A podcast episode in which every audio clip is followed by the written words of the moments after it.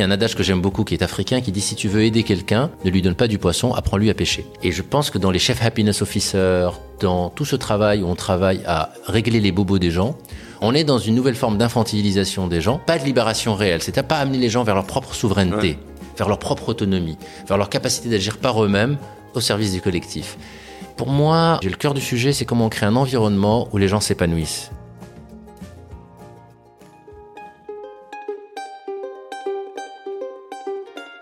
Vous connaissez l'adage après la pluie le beau temps? Est-ce que vous croyez que ça peut s'appliquer au monde du travail? Lundi au soleil, ça n'est pas un bulletin météo, c'est un podcast qui porte haut et fort la voix de celles et ceux qui pensent le travail autrement. Je me présente, je suis Tim Levert, cofondateur et associé de matribu.io, cabinet de conseil en marque employeur et expérience talent. Tous les lundis, je reçois une personne qui a osé tenter de nouvelles méthodes, de nouvelles façons de travailler, mais également des personnes qui imaginent le travail de demain ils viennent le partager avec vous. Alors de quoi l'avenir du travail sera-t-il fait? Vous le saurez en écoutant le podcast. Je suis Tim Levert et lundi au soleil, c'est une chose qu'on aura, je vous le garantis. Bonne écoute Bienvenue dans ce nouvel épisode du podcast Lundi au Soleil. Aujourd'hui, j'ai le plaisir de donner la parole à Mehdi Berada, président et cofondateur d'Agronutrice. Alors Agronutrice, c'est une société spécialisée dans l'élevage et la transformation d'insectes. Nouvelle source de protéines, alors j'espère que je le dis bien, hein, je parle évidemment sous ton contrôle et ce avec une vision et une mission bien particulière et notamment une gouvernance aussi. Euh, on va y venir. Mehdi, comment vas-tu? Très bien, merci Timothée de m'inviter à ton podcast. Et ravi de te recevoir en ce lundi. Alors aujourd'hui, on va aborder un, point euh, qui t'est cher et, et, que moi, euh, comme souvent dans mon podcast, je maîtrise moins. C'est la dimension systémique de l'entreprise. Euh, question et gestion du sens, entre autres, du pouvoir, de la posture du leader aussi. Ça, c'est des choses que tu es venu en fait complètement secouer et transformer. Donc ça, c'est une première partie des sujets qu'on va aborder. Puis après, il y a, euh, si on a le temps, la place centrale aussi de la communication non violente. Je pense que c'est un sujet que toi, que tu as vraiment beaucoup intégré en profondeur dans ta boîte, euh, et euh, notamment aussi dans cette logique de développement individuel et collectif. Voilà, donc on a, on a, on a pas mal de choses à voir aujourd'hui, sachant qu'il y a un challenge qui est important, je le dis souvent dans, dans les épisodes du podcast, c'est que on a traité beaucoup de tertiaires et en fait j'ai envie d'élargir en fait à d'autres secteurs et, je trouve qu'effectivement avec Agronutrice et ton et ton expérience aussi ton background notamment chez Poult bah en fait je pense que tu as une vision un peu un peu plus particulière et plus singulière à nous apporter donc voilà j'ai vraiment hâte de découvrir euh, ce que tu vas nous dire. Euh, il y a toujours quelques questions avant de commencer, qui sont des questions un peu légères, voilà, du lundi au soleil. Est-ce que le lundi tu le passes au boulot ou au soleil? Je le passe au boulot. tu le passes au boulot. Est-ce que ton, ton lundi, souvent ce qui est intéressant mmh. quand je reçois des invités, c'est que je mmh. leur demande à quoi il ressemble son lundi. 90% du temps, ils me disent, moi c'est hyper structuré, euh, je vois euh, euh, tous les managers, je fais ma feuille de route de la semaine, etc., etc. Il y en a un ou deux qui m'ont dit, moi je fais ça le vendredi. il y en a un ou deux qui disent, moi je m'en fous, je fais tout et n'importe quoi le lundi. Il ressemble à quoi ton lundi? Il n'est pas aussi structuré que certains le, le, diraient. Alors, il est évidemment structuré à ma manière, mais en tout cas, il est, les lundis euh, se suivent et ne se ressemblent pas. Ok. On a quelques rituels dans l'entreprise, mais euh, mais au final, il dépend beaucoup de la réalité de la semaine. Mhm. Euh, moi, j'ai une manière de fonctionner qui me questionne, que je me questionne en permanence sur euh, quelle est ma valeur ajoutée dans l'entreprise. Il y a un énorme travail de lâcher prise, et donc j'essaie d'être là où je suis utile, mhm. là où on me demande aussi d'être utile. Donc euh, il est très variable euh, d'une semaine à l'autre. Alors on rentre déjà dans le vif du sujet quand tu réponds à cette question, mais moi ce que je trouve intéressant dans ce que tu dis, c'est que euh, il y a cette notion de volonté d'utilité où je suis en, capacité de prendre des décisions, etc. Est-ce que ça veut dire que dans ces cas-là, tu es tout terrain? Ça veut dire que est-ce qu'on peut te solliciter pour un peu tout et n'importe quoi ou tu as quand même un périmètre qui est assez marqué, les gens se disent OK, je sais exactement à quel moment le faire intervenir et pour quelle raison alors, euh, je suis un généraliste, donc il me semble que je peux être dans plusieurs sujets. Après, on est au cœur déjà de ce que ce qu'est l'entreprise, c'est-à-dire que son sa dimension vivante, elle dépend à la fois et c'est cette tension permanente qu'on va retrouver chez chaque individu de l'entreprise entre le moi, les choix que je vais faire mmh. et ma vision de l'endroit où je suis utile. Et moi, si je pars de moi-même, j'essaie d'être sur les sujets de moyen long terme, les sujets où je peux questionner l'entreprise et le collectif sur nos enjeux de moyen long terme.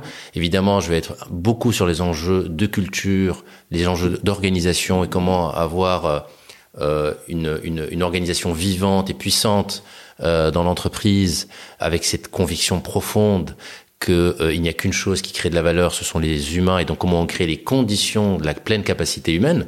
Euh, donc ça, c'est des questions qui vont être euh, mes questions. Donc ça, je vais me retrouver dans, dans, dans, plein de registres, mais pas dans tous les registres. Il y a des endroits où je me sens, par exemple, beaucoup moins légitime si on est sur des problématiques très techniques autour de l'industrialisation euh, ou un peu moins dans la R&D même si parce que je peux être un, mais là où un la sparring place partner. l'ingénieur est beaucoup plus Voilà. hein, bien sûr. Voilà, je vais être moins présent. Et il peut y avoir des petits écarts, et c'est ça le charme. euh, Le charme, c'est que là où on m'attend, ça peut être un peu différent, même si les zones de recoupement sont très fortes, il me semble.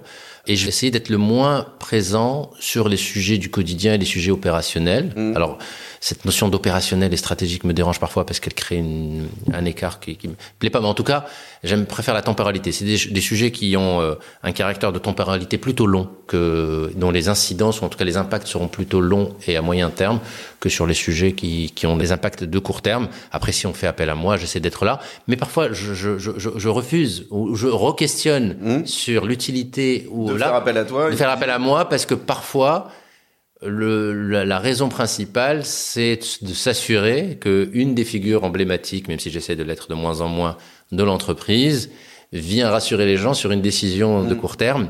Et donc je ne suis pas toujours sûr que c'est le bon endroit.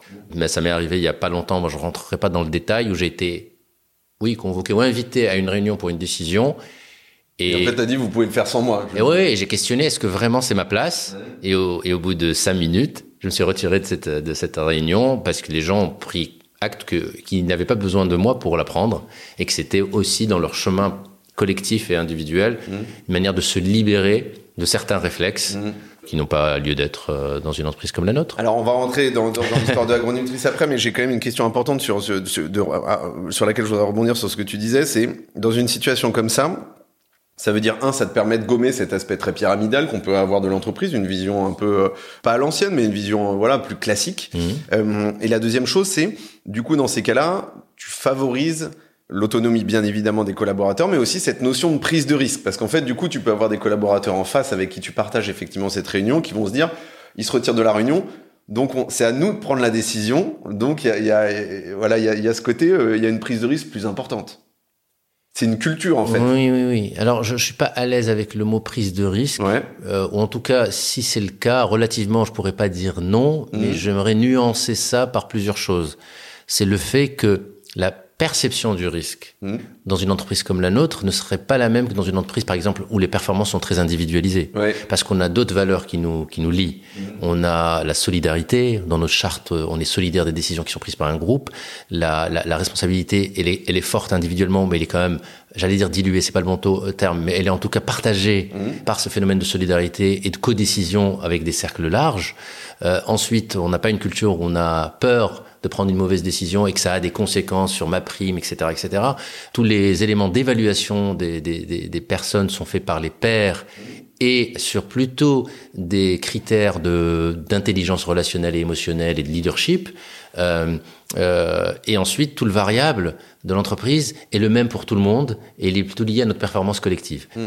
Pourquoi je remets tout ça en perspective? C'est que ça met aussi en perspective cette notion de prise de risque qui m'expose individuellement. Voilà, c'est- tout. Donc oui et non. Ça marche. Et, je- et- et je reviendrai sur ce point de performance collective qui est, à mon sens, très important, qui fait partie de l'ADN d'Agronutrice. Agronutrice, justement, euh, est-ce que tu peux nous en parler un peu? Tu as créé cette boîte, alors tu as un parcours assez exceptionnel, on va pas revenir dessus. Je crois que, euh, comme je le disais avant, avant de commencer, euh, euh, tu étais passé chez Matt Stéphanie, que je connais très bien, et de Génération de Yourself, et tu as raconté tout ton parcours entrepreneurial qui est, qui est assez robuste. Mais du coup, j'aimerais bien qu'on fasse un gros focus sur Agronutrice. Est-ce que Bien tu peux sûr. nous raconter en quelques mots quelle est l'ambition derrière Agronutrice Alors Agronutrice, c'est une entreprise qui a eu, on va dire, deux phases de son histoire. Elle, elle, est, elle est née en 2011, donc c'est un des premiers acteurs mondiaux de l'élevage d'insectes, Mhm. qui vient de cette idée euh, que nous pouvons contribuer très fortement à des enjeux auxquels est confrontée l'humanité Mhm. euh, dans un monde à 10 milliards d'habitants qui va avoir besoin d'une augmentation de 70% du besoin en protéines dans le monde. Et donc l'insecte vient répondre à plein de défis humains. Le premier, ben, le besoin structurel de protéines. Le deuxième, c'est une raréfication des terres agricoles et donc toutes les solutions de ferme verticale sont les bienvenues. Bien sûr. Et le dernier, qui en fait la puissance globale, c'est que les insectes dans la nature, déjà c'est la première protéine disponible dans la nature, Et ensuite, ils ont un rôle euh, de recycleur, mmh. puisque, la, par exemple, la, la, la, mouche que nous élevons se nourrit principalement de biorésidus, en tout cas de matière organique en décomposition, qu'elle soit végétale ou animale, et qu'elle qu devienne une protéine elle-même disponible en bas de la chaîne alimentaire pour les poissons et les petits oiseaux. Et donc, évidemment, c'est un élément très très important du cycle de la vie. Et donc l'enjeu, nous, en essayant de trouver des résidus de l'agro-industrie et à terme des déchets alimentaires de, des ménages et de la restauration, nous allons recycler en fin de compte nos gaspillages alimentaires mmh. pour les transformer en protéines disponibles pour l'alimentation animale et plus tard à terme pour l'alimentation humaine. Ce qui fait que le, la performance environnementale de cette protéine est extrêmement forte. Donc voilà, donc ça c'est déjà des, trois défis majeurs de mmh. transition environnementale. Et le dernier, c'est par les marchés de destination, en tout cas l'aquaculture. Euh, comme notre marché de destination principal, en tout cas un des deux principaux, c'est l'aquaculture, on vient aussi réduire la pression sur les ressources marines dans l'aquaculture, puisque au final, on ne le sait pas peut-être, mais le saumon, la dorade sont des poissons carnivores et donc ils ont besoin de protéines animales. Donc aujourd'hui, on leur donne de la farine animale issue de la pêche. Et donc, euh, si on leur donne des protéines alternatives qui ne sont pas issues de la pêche, bah, par définition, on réduit la pression sur les ressources marines, d'autant plus que cette industrie, donc l'aquaculture, est en forte croissance tous les ans. Donc voilà pour mettre le panorama. Donc au final, là on dit pourquoi les insectes sont importants. Donc si on revient sur Agronutrice, un des premiers éleveurs dans le monde en 2011, euh, avec une stratégie totalement totalement intégrée, puisque historiquement il n'y avait rien dans cette industrie, plutôt vers l'humain ouais. euh, au début, et avec aussi du B2B et du B2C, mm-hmm. puisqu'il y avait à la fois toute la dimension d'élevage, hein, donc de R&D autour de l'élevage et, de la, de la biologie, et de la compréhension de, toutes les, de tous les enjeux de, de, de, de, de l'élevage, et aussi il y avait le développement de produits finis pour l'alimentation humaine, dont l'ingrédient différenciant était l'insecte. Moi, j'ai rejoint l'entreprise en 2017, officiellement en 2018, mais en 2017 en tant qu'investisseur. C'était un moment où le, Cédric Oriol, donc le fondateur euh, de euh, de l'époque, de l'époque de l'entreprise qui s'appelait plutôt Micronutrice, euh, posait beaucoup de questions stratégiques euh, sur la mutation de la boîte et de l'offre et de ce voilà exactement sur ce qu'elle est proposé. Et il y a eu aussi un, une réglementation qui a évolué, qui est devenue beaucoup plus favorable pour l'aquaculture et le pet food, alors que sur l'alimentation humaine, on va dire que ça s'enlisait, on va pas dire autre chose. Et donc on s'est re-questionné à ce moment-là euh, sur la stratégie.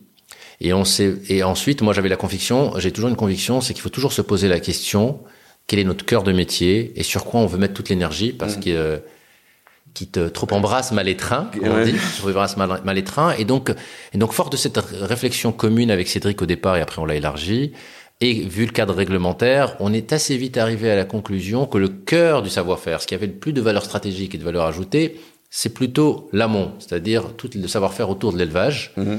Et donc, on a, on a dit, ben, on va se focaliser dorénavant sur le B2B, donc vraiment fabricant d'ingrédients pour différentes destinations. Et on s'est dit que notre premier marché de destination, serait l'alimentation animale, parce qu'on a eu la conviction que c'est ce qui allait démarrer notre industrie. De toute façon, tous les acteurs fabricants d'ingrédients qui réussiraient à adresser ces marchés-là seraient prêts pour euh, la phase ultérieure de l'alimentation ouais, humaine. Les raisons que tu juste voilà, avant. Euh, économie d'échelle, industrialisation, approfondissement de la connaissance de la biologie de l'insecte, etc., etc.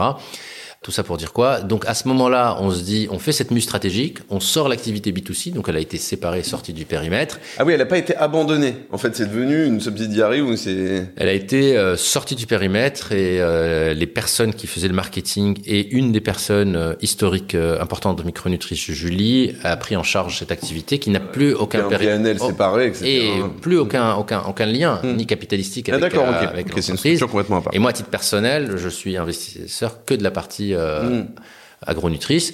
Et on en a profité. Et c'est moment où, à ce moment-là, où il y avait un alignement très très fort, Cédric et moi, on s'entendait super bien, on avait un partage des valeurs humaines qui était très fort.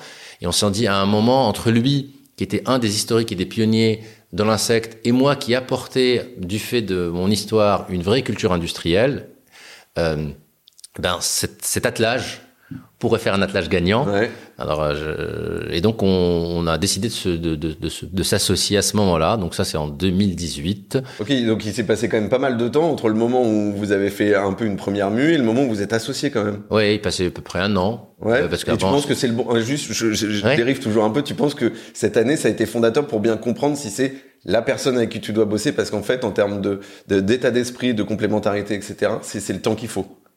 En tout cas, il faut du temps. Est-ce que c'est le temps qu'il faut? Il faut du temps. Et au départ, on n'était même pas dans ces dispositions. Moi, j'étais business angel, j'avais du temps et j'étais Ouais, passionné T'étais par même ce pas dans cette logique d'association, Pas etc. T'étais Pas dans tout. un, dans un booster de projet, on va dire. Exactement. Et je cherchais d'autres Mm. activités pour moi après avoir quitté Poult pour reprendre une activité ou réfléchir en tout cas. Mais toujours dans cette idée d'aller vers la transition environnementale et des, des- des choses. On en parlera tout à l'heure dans ma maquette de sens que j'ai fait pendant mon début de, de parcours professionnel m'a amené à vraiment re-questionner où je voulais être et donc euh, voulais absolument être dans des enjeux de transition environnementale. Et donc oui, il faut du temps, et il faut euh, oui. Et après les choses sont devenues presque naturelles. Euh, on s'entend super bien. Je suis très euh, admiratif de Cédric aussi et son ego et sa capacité à se mettre au service d'un projet qui considère plus grand que lui, même si c'est lui qui en a l'initiative. Parce que faire un pas de côté pour faire rentrer un associé d'égal à égal, à qui euh, plutôt, puisque plus âgé, peut-être plus expérimenté, on a donné presque le lead, même si on est euh, évidemment un binôme et on parlera de gouvernance partagée chez nous, ça veut rien dire puisque on est un collectif qui travaille ensemble. Mais en tout cas, faire ce pas-là, même vis-à-vis de l'extérieur, pour euh, me donner euh, une forme de centralité dans cette aventure-là, euh, il fallait le temps, il fallait de, il fallait passer, j'allais dire de collaborateur presque à ami ou euh, il fallait qu'il y ait un peu de, presque j'allais dire d'amour Ouais, c'est ça, voilà, bien sûr. hein. voilà, il fallait des choses euh, d'une autre dimension qui, faut, qui faisait que c'était possible.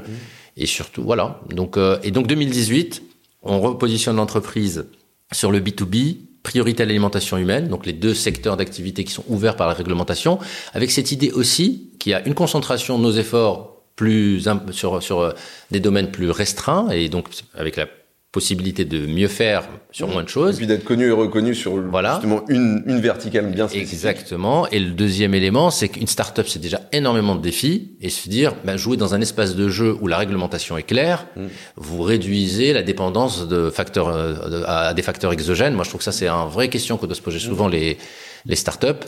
C'est que je trouve ça hyper risqué déjà de faire beaucoup de transformations, mais être dans des, des endroits où le cas, on dépend énormément du cadre réglementaire. Mm. Mais c'est-à-dire que déjà l'endogène, il faut le maîtriser, mais vous, si le, l'exogène, c'est la, variable principale de votre risque, je trouve ça, je trouve ça à re-questionner. Donc nous, on est parti là-dedans, et là, on a accès- acté de, de s'associer.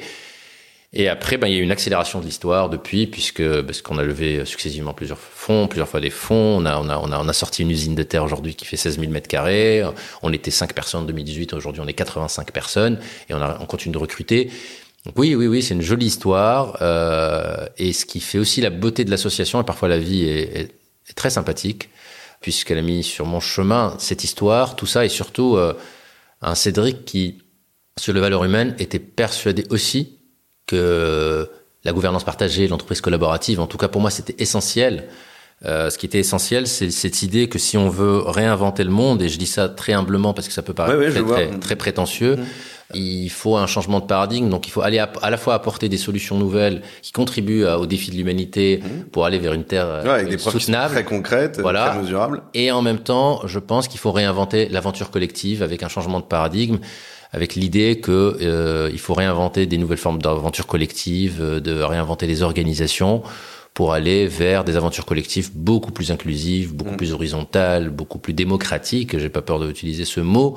Je suis même très étonné que nous sommes tous euh, des défenseurs des valeurs de la démocratie à l'échelle des nations et qu'on a intériorisé une croyance que ces valeurs-là seraient inefficientes à l'échelle d'une collectivité Mmh. Entreprise. L'entreprise, bien sûr. Euh, ça, c'est une énigme pour moi. C'est une énigme euh, d'avoir ce- cette dissociation de croyances en, à deux Oui, échelles. ce que tu le disais bien, c'est qu'en fait, euh, avant de commencer, c'est que la, la démocratie peut prendre différents aspects en fonction des pays, et donc finalement, cet aspect pyramidal, tu peux le retrouver dans, dans, le, dans le management de la démocratie d'un pays au niveau national, et donc fatalement, ça, ça redécoule un peu après sur la, la façon de procéder au niveau, je dirais, de, de, de, de la gouvernance d'entreprise, quoi. Oui, oui, bien sûr, bien sûr. Mais c'est là où tu as, tu as raison. C'est vrai que la, la démocratie représentative, qui commence à montrer ses limites, oui, nous montre que au départ, les premières modalités de la démocratie qu'on a trouvées, c'est de donner la souveraineté populaire, mais on, quand même on donne les pleins pouvoirs à une élite qui va gouverner le peuple, euh, même si on renouvelle ce mandat ou pas, et, donc c'est ça qui donne quand même la, la- la- la puissance au, au peuple au final. Mais c'est vrai que même ça, ça pourrait être questionné pour voir comment on peut aller vers des nouvelles formes de gouvernance plus participative, euh, avec des logiques différentes aussi euh, sur la représentation. Je trouve que élire euh, parfois, euh, voter, enfin, euh, comment dire, toutes les expérimentations sur le Le suffrage sur les- Non, non, sur les, les, les, les conventions citoyennes où Oui. on tire au sort, Oui, tout à fait, euh, bien sûr. on tire au sort des, des, des citoyens représentatifs et à qui on donne la De la- possibilité de réfléchir sur des sur des problématiques euh, qui doivent faire consensus à l'échelle nationale et qui nous projettent sur des horizons, des horizons de temps longs. Je trouve que tout ça, ce sont des expérimentations à, à re-questionner.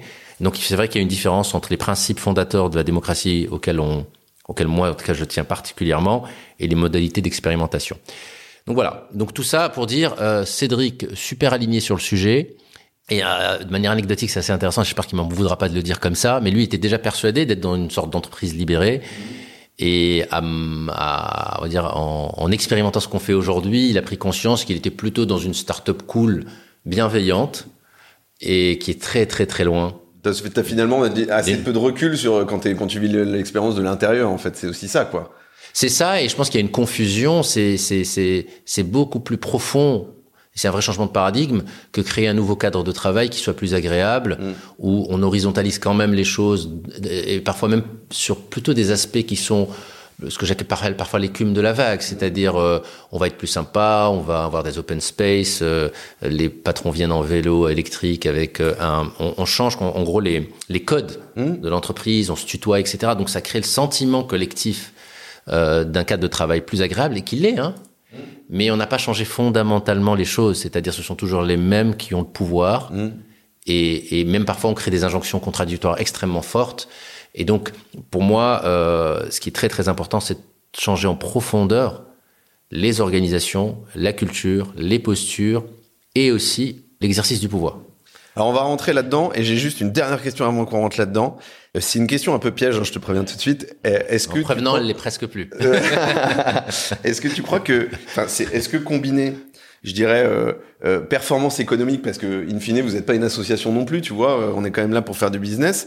Est-ce que euh, le côté amélioration sociale, innovation dans la gouvernance et le management et la, et la gestion d'entreprise, euh, plus impact environnemental, est-ce que tout ça mis ensemble, c'est pas un gros défi que vous vous êtes mis et, vous, et en fait, euh, est-ce que c'est pas un peu casse-gueule, voilà.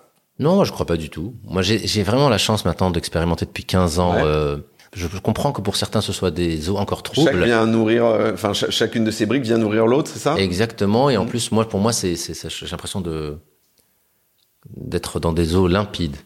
Euh, moi, au contraire, au contraire, je pense que cette, euh, ça, ça me permet de, aussi, tu me tends une perche. En réalité, c'est pas un piège. Mhm. C'est que nous, on a dû repenser aussi la, la définition de, d'entreprise durable, parce qu'on n'était pas, on n'était pas très à l'aise avec euh, les trois cercles que sont l'économique, le social et l'environnemental, qui aurait un espace, un espace rejoint au milieu Mhm. dans lequel on ferait du durable Ouais.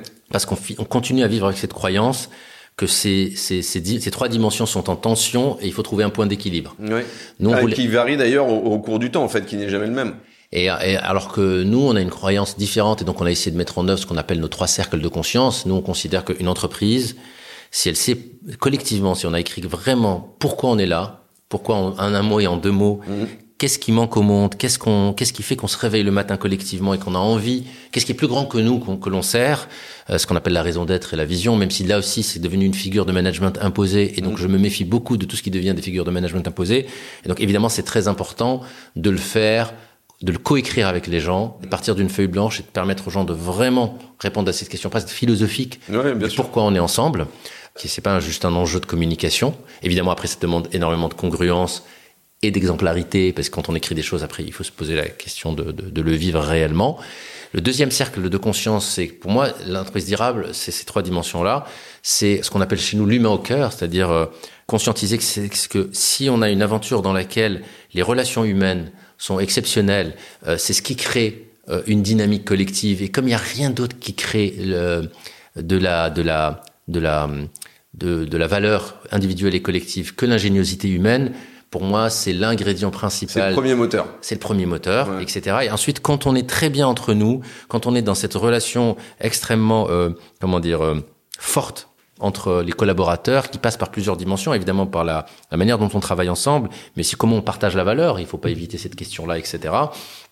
Euh, comment on crée aussi des programmes d'épanouissement et d'émancipation. Et moi, j'utilise beaucoup plus ces deux mots-là que le mot bien-être au travail, qui sont des mots qui envoient pas au même endroit. Mm. Je peux faire une petite digression là-dessus. Ouais, L'épanouissement ouais, et l'émancipation, c'est, euh, il y a un, moi, qui a un adage que j'aime beaucoup, qui est africain, qui dit si tu veux aider quelqu'un, ne lui donne pas du poisson, apprends-lui à pêcher. Et je pense que dans les chefs happiness officers, dans tout ce travail où on travaille à régler les bobos des gens, on est dans des très QVT quoi. Voilà, on est dans une nouvelle forme d'infantilisation des gens. Euh, qui est pas, mais pas de libération de... mais pas de libération réelle. C'est à pas amener les gens vers leur propre souveraineté, vers leur propre autonomie, vers leur capacité d'agir par eux-mêmes au, au, service du collectif. Et donc le, bien-être, si ça se traduit principalement par euh, du massage, euh, du shiatsu, des baby-foot, etc., etc. Des, des, bouquets de fleurs, des bouquets de fleurs, des corbeilles de fruits. Ouais, pour moi, on n'est pas dans le cœur du sujet. Le cœur du sujet, c'est comment on crée un environnement où les gens s'épanouissent. Et pour s'épanouir, il y a euh, le principe d'égalité, de liberté. Euh, il y a trois facteurs clés, selon Desi Ryan, qui font que les gens s'épanouissent. C'est l'égalité intrinsèque, c'est savoir le sentiment dans une entreprise où ma voix compte pleinement. Que je peux m'exprimer, je peux aller là où je veux, je peux, etc. C'est pas d'égalité, c'est presque de valorisation. Bah, ils appellent ça l'égalité intrinsèque, mais, mais, mais, euh, voilà, c'est se sentir égal. Ça, se passe à la fois par des choses symboliques et fortes. La deuxième, c'est l'autonomie. Moi, je préfère le mot liberté, c'est-à-dire vraiment être en capacité d'agir sur son réel et pas le subir. Et le troisième, c'est le développement personnel, c'est-à-dire avoir le sentiment de grandir et d'apprendre tout le temps. Mm. Et quand ces trois éléments sont, sont réunis, on a la motivation, ce qu'on appelle la motivation intrinsèque, qui se différencie de la motivation extrinsèque, qui est souvent la carotte et le bâton, et la carotte, la motivation extrinsèque. Et la motivation intrinsèque fait que les gens sont beaucoup plus engagés et passionnés par ce qu'ils font. Euh, donc ça, c'est un enjeu majeur. Et le troisième, évidemment, quand on est bien collectivement et on sait pourquoi on est ensemble, si on crée cette puissance-là, le troisième cercle de conscience, c'est quelle relation nous voulons créer avec le monde qui nous entoure, avec toutes les parties prenantes, c'est-à-dire à la fois avec nos clients, et donc nous on parle beaucoup d'émerveiller nos clients, donc créer du lien, et on parle beaucoup de relations, c'est-à-dire qu'on humanise nos relations, on se pose la question de notre vision, il y a une vraie vision de, de créer une filière dans laquelle il y a un partage aussi équitable de la valeur, etc. Et donc nous, on a cette conviction que si tous ces ingrédients sont réunis, ces trois niveaux de conscience sont élevés, la performance suivra. Mmh. Et moi ce que j'aime bien, c'est dire que le résultat, c'est une résultante. Et souvent, euh, on oublie, on est omnibulé par le symptôme et pas par les racines de la performance. Pour moi, les racines de la performance, elles sont là. Et moi, j'ai pas du tout le sentiment. Euh, je peux comprendre que vu de l'extérieur, ce soit extrêmement complexe parce qu'on invente tout. Mais en plus dans une industrie nouvelle. Oui, c'est ça, exactement. Mais euh, moi, je crois au contraire. Je crois qu'on a les ingrédients de quelque chose d'extrêmement puissant. Mmh. Et, euh, et, et c'est un changement de croyance c'est que l'économique et le social ne sont pas en, en, en, tension avec la performance. Si on nourrit fortement ces dimensions, les trois niveaux de conscience, la performance suivra. Mm. Parce que je vois pas comment une aventure dans laquelle les gens ont un niveau de satisfaction élevé, ont le sentiment de contribuer fortement, viennent le matin non pas la boule au ventre, mais avec l'idée qu'ils sont dans une aventure qui les porte. Et je dis pas que tous les jours c'est facile chez nous. Oui, je suis pas sûr. en train de décrire un monde idéal, parce qu'évidemment que chez nous il y a aussi des, des, choses compliquées. Mais en tout cas tendre vers ça. Mmh. Je vois pas comment, à partir du moment qu'on est persuadé que la créativité humaine, l'ingéniosité humaine sont les seules choses qui nous permettent de créer de la valeur collective et individuelle, ça ne se traduise pas par de la performance. Et chez nous, on appelle ça de la performance durable parce que la performance ne se réduit pas à la performance économique, mais bien à, un, un, un élément plus large. Mais on ne va pas rentrer dans ce sujet, sinon on va, on va pas arrêter. Donc voilà. Donc par rapport à cette question piège, non, je dirais au final, après avoir été très long, mais c'est vrai que moi j'ai besoin de mettre toujours en perspective. Euh, non, je crois, je crois au contraire qu'on est en train d'inventer quelque chose. Je dis pas que le chemin est simple, mais j'ai la chance d'avoir 15 ans d'expérience. Pour moi, ça devient quand même assez. J'arrive à visualiser. C'est assez limpide. C'est ce assez limpide, même s'il y a beaucoup de défis. Moi, je crois qu'au contraire, qu'on invente quelque chose où, et c'est sûrement un rêve qui vient de très loin chez moi, de rendre complémentaire mmh. ce qu'on considère parfois en tension. Mmh.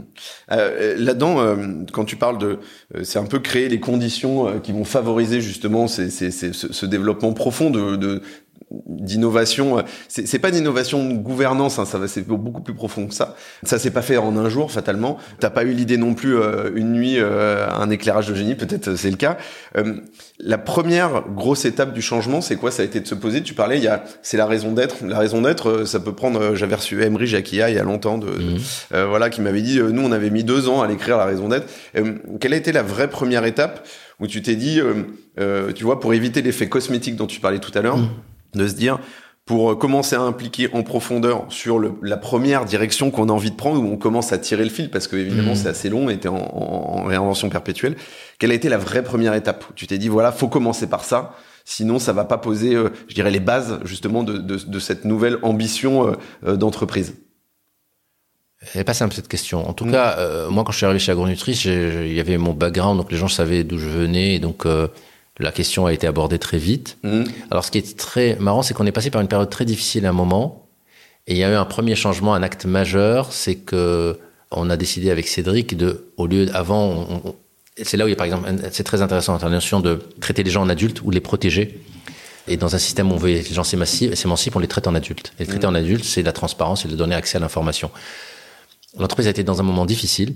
Ça a été communiqué aux collaborateurs. Ça a été de communiqué, on s'est réunis de transparente. manière très transparente et on s'est dit qu'est-ce qu'on fait avec ça Mm. Il restait deux mois ou trois mois de vie à l'entreprise. hein. Ouais, donc le mur était proche, quoi. était proche. Qu'est-ce qu'on fait avec ça? Et on a à la fois ça crée de la confiance et en même temps il y a eu des décisions très très fortes, dont une par exemple, c'est que tout le monde passe au 15 5 le temps qu'on pour réduire le cash burn et qui est en plus un acte solidaire très très fort. Donc il y a eu un effort euh, de rémunération sur les collaborateurs et du temps de travail. c'est eux qui l'ont décidé. un impact euh, sur du quotidien, quoi. Ouais, c'est eux qui l'ont décidé. On a internalisé des choses qu'on externalisait. Euh, pour l'anecdote, euh, moi, j'aurais dû garder cette anecdote pour la fin, mais je vais la dire maintenant. pour l'anecdote, on a réduit aussi l'externalisation des ménages.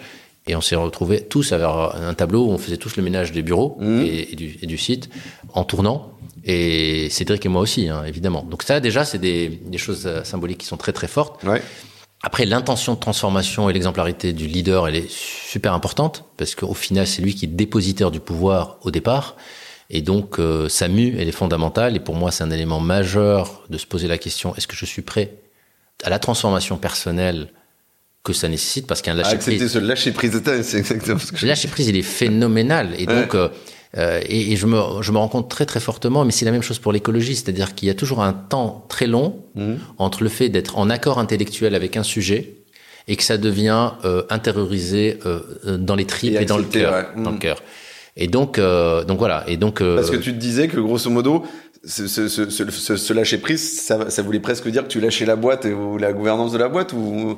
Non, mais je pense qu'il y a par exemple une contradiction forte. C'est qu'on entend tout le monde dire intelligence collective, intelligence collective est, est super, mais intelligence collective, si on va jusqu'au bout, Mhm. pour un leader, ça veut dire accepter l'idée que l'intelligence du groupe est plus importante que la mienne. Hmm Or, euh, moi, je questionnerais chacun des leaders, c'est est-ce qu'il est capable vraiment de ça? C'est-à-dire rentrer dans une réunion où les endroits, où l'entre, ça ne veut pas dire qu'on ne participe pas pleinement au débat, Bien sûr, bien sûr. euh, mais où euh, le groupe décide d'aller ailleurs. Hmm. Et si tu crois vraiment à l'intelligence collective plus qu'à ton ego laisser, euh, de dire j'ai toujours raison, Ouais. c'est là où ça se donne. Mm. Eh ben, ça doit partir là-bas. Euh, euh, un, un des bons exercices, je fais euh, par exemple d'intelligence collective, c'est que nous, quand on fait des décisions ou de priorités stratégiques ou euh, même d'arbitrage d'investissement ou de dépenses, euh, on fait souvent des séminaires où à la fin de la journée, après avoir un vrai travail de foire aux questions, de transparence, de pitch, etc., donc pour que maximum de gens présentent euh, les, différentes options, les différents projets, etc., on a un système de vote où chaque personne qui participe à ces journées-là a 100 points et elle va mettre les 100 points sur tous les projets qui sont en concurrence avec maximum 30 points. Qu'elle 30 doit distribuer. euh, avec un maximum de 30 points sur un projet pour qu'il n'y ait pas des phénomènes où les gens euh, mettent 100 points sur leur propre projet, Bien sûr. euh, même s'ils ne le font pas, avec un- évidemment une, une éducation à une position méta et d'être au service de quelque chose de plus grand que soi, et donc de ne pas voter pour soi, ce qui se passe en réalité. Et je suis toujours impressionné par le classement qui sort, parce que c'est vraiment le frais d'une puissance collective, et en même temps, Qui diffère, tu veux dire T'es surpris par définition, c'est impossible. Du classement que toi t'avais imaginé? mais c'est impossible. Ouais. J'ai 100 points. Ils ont 100 points, on est 20 personnes, donc il y a, il y a 2000 points en jeu. Hmm. Il, faudrait une coïncidence incroyable pour que mon classement Hmm. soit le classement du groupe. Bien sûr. Mais comme j'ai intériorisé depuis 15 ans que je crois beaucoup à l'intelligence collective, et donc moi, j'apporte quelque chose au débat, je vois le monde avec un angle de vue, donc avec mes biais. Euh, J'adore une autre phrase qui dit pour atteindre, aller converger vers l'objectivité, il faut multiplier les subjectivités. Ça aussi, c'est croire à l'intelligence collective. Et donc, à un moment, quand on additionne tout ça, on se dit ce qui ressort est obligatoirement plus pertinent et plus fort que ce que je pense moi personnellement. Pour deux raisons. La première, c'est qu'on a agrégé de l'intelligence collective. La deuxième, qui est encore plus puissante presque, c'est l'appropriation. Parce que même si on prenait une décision un peu moyenne, sachant qu'on en prend tous les jours dans une entreprise Oui, classique, bien on se sûr. trompe tous les jours dans une entreprise Mais avec classique. plus, qui ont plus ou moins d'impact, bien évidemment, sur, le, sur le global de l'entreprise. Mais le fait que collectivement, nous sommes passés par ce système de vote, il y a une puissance d'exécution et d'adhésion à ce qui a été mis sur la table qui est phénoménale. Et ça, c'est presque au moins aussi important que la qualité de la décision elle-même. Donc voilà. Euh, et là-dessus, du coup, euh, je rebondis sur une discussion qu'on avait ah, avant pardon, de commencer. Pardon, pardon, pardon, parce que me parlait, j'avais juste, pour être honnête, j'avais un peu perdu le fil. Donc, ce qui est important, c'est ça, c'est le lâcher prise du, du dirigeant. Et ensuite, oui, la vision, la raison d'être, mais avec un- une question très très importante, parce que j'en ai parlé déjà tout à l'heure. La manière dont on fait émerger ça Mm. me paraît maintenant l'élément fondamental, parce que maintenant, euh, tout, même les grands groupes du CAC 40 ont une vision, une raison d'être. Et donc, pour moi, le processus, toujours l'appropriation, c'est un enjeu majeur.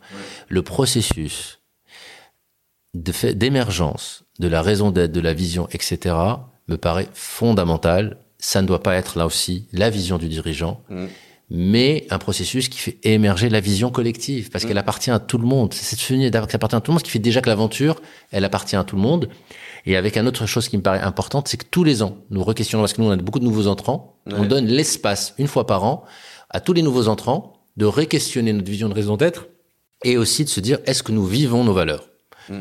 Parce qu'il ne suffit pas d'écrire un truc euh, dans le codir. Ça veut dire que tu vas quand même aller mesurer aussi la, le, sentiment, euh, pas d'appartenance, mais l'impact des valeurs sur les collaborateurs actuels aussi de la boîte et de se Et- dire, exactement. Est-ce qu'on est, toujours sur ces mêmes valeurs-là? Est-ce que j'ai des preuves tous les jours de ces valeurs-là?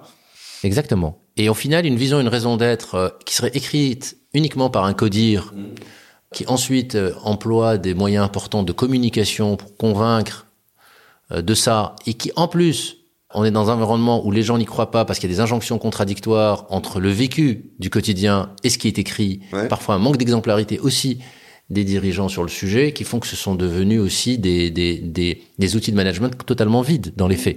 Donc c'est pour ça que l'intention qu'on met derrière, le processus d'appropriation, la manière de coécrire, etc., et d'ensuite d'être aligné très fortement entre ce qu'on a écrit et ce qu'on vit, Mm. sont pareil des ingrédients hyper importants de la vision et de la raison d'être. Sinon, c'est encore un truc de washing. Il n'y a pas de. Non, et puis, euh, alors, moi, si tu veux, j'accompagne des clients sur des, des problématiques qui sont euh, de, de bon, c'est de la marque employeur, c'est- c'est assez différent, c'est c'est plus large que la marque employeur, il y a une notion vraiment culturelle. Et en fait, euh, j'explique bien en amont, je leur dis attention, hein, nous, c'est pas de la cosmétique, on n'est pas là pour faire du marketing, Mmh. quoi. hein. Et parce qu'en fait, au final, c'est pour ça que la question était pas anodine de la performance euh, avant, quoi. C'est c'est qu'en fait, un, un patron ou une patronne, il peut, il peut, il peut vite te dire, ouais, mais en fait, j'ai pas forcément le temps de consacrer à ça, en fait, sur la culture, euh, les valeurs, etc. On a déjà un truc posé il y a 15 ans, ça marche, en fait, donc bon, c'est pas le sujet. Mais en fait, comme il y a cette tension, qui est, un autre, qui est une autre problématique, qui est la tension du recrutement et puis de la, la fidélisation des collaborateurs, c'est de dire, en fait, si tu travailles le projet de manière collective, mais pour de vrai, c'est-à-dire que en fait, euh, les trucs que tu vois à l'extérieur de la boîte, tu les retrouves à l'intérieur où les gens ils sont ils sont un peu picousés, tu vois, euh, euh, voilà. Bah derrière, en fait, tout cela fait aussi, euh, ça donne lieu à de la performance de la boîte parce que Mais évidemment. c'est pas juste qu'ils sont contents de bosser là, etc. C'est la sensation d'être dans un projet et, et un projet euh, c'est individuel, mais c'est aussi surtout collectif. Et je pense que Hmm. c'est ça qui fait vraiment la différence, quoi. Je suis d'accord. Je suis d'accord. Et moi, le mot marque l'employeur euh, me questionne beaucoup. C'est toujours pareil. C'est-à-dire qu'à un moment, je suis toujours étonné que les gens constatent la, la réduction de l'attractivité de leur projet Mhm. et qu'ils disent en même temps, on n'a pas le temps de le changer en profondeur. Ouais, alors. Et donc, et donc, et donc, si ça, vous voulez, mon cauchemar. Voilà. Et si donc on va, on va, on va mieux communiquer. Mais communiquer, pour moi, la, la communication se fait plein de questions, euh, trucs. Mais pour moi, déjà aujourd'hui, que les choses soient claires, je suis pas en train de donner des leçons aux gens. Je, juste, je témoigne de mon expérience. Bien sûr. Si ça inspire les gens, tant mieux. Si, s'ils veulent faire autre chose, évidemment, tant mieux. Moi, je, euh, que les choses soient claires. Mais pour moi, la communication forte, une communication forte, c'est la témo- c'est un témoignage en authenticité. Mm. Ouais, bien sûr. C'est, c'est, c'est, c'est, c'est Mm. ce qu'il y a de plus fort. La place de la démarche authentique, elle est, C'est le elle- témoignage elle est d'authenticité. essentielle. Mm. Donc, euh, donc, on aura une marque. Donc, si on part de ce principe-là, on aura une marque employeur forte. Mm. Si en authenticité, ce que l'on témoigne est fort. Exactement. Si dans les faits, on a une aventure qui est pas très attractive, mais on va créer tout le le verbiage qui va bien pour dire et on va repeindre les, les murs de la façade pour dire regardez c'est très beau chez nous. Bon ben les gens le voient ou les gens sont très déçus et le niveau de désengagement quand Mm. il y a un écart entre la promesse et le réel, il est encore plus phénoménal Mm. parce qu'au final attirer les gens avec un discours qui est un peu faux Mm. pour ensuite se retrouver dans une aventure qui en décalage avec ce qui a été raconté, je pense que on se satisfait à court terme du fait d'avoir euh, de l'attractivité encore dans le Exactement. mais à long terme, C'est pas du tout pérenne, bien voilà, sûr. le désengagement est Et très puis, fort. tu passes d'un. Je trouve que on est passé là sur la marque employeur. C'est toujours un peu fumeux d'ailleurs. Les, les gens ont toujours une définition. Moi, je fais souvent un exercice où je vois que les, les- les collaborateurs et les, et les dirigeants ont, ont des visions totalement différentes de, de ce que ça revêt comme aspect. Mais tu passes d'une problématique RH à une problématique business parce qu'on parlait de performance tout à l'heure, mais bien sûr, en fait, c'est recruter et en fait, au, cœur de ça, même si tu as des machines, si tu es dans l'industrie, à un moment donné, c'est l'humain, en fait. C'est l'humain qui mmh. travaille aussi. Et donc, euh, si l'humain, il est pas là, en fait, s'il y a plus d'humain parce que tu n'arrives plus à recruter ou tu n'arrives plus à les garder, bah, finalement, ta performance, fatalement, elle va tomber. Donc, c'est une problématique de, de, de, de voilà, de, de, de, COMEX aussi, pour ceux qui se sont pas encore euh, réinventés. En tout cas, il faut répondre à ces problèmes de fond avec une réponse de fond. Exactement. Alors moi j'ai quand même une petite question euh, mmh. euh, là-dessus. Euh, euh ces démarches d'innovation sur la façon effectivement de vivre une expérience dans l'entreprise. Hein, je, je, je, pense que c'est important ce mot d'expérientiel, de, de collectif, d'aventure collective.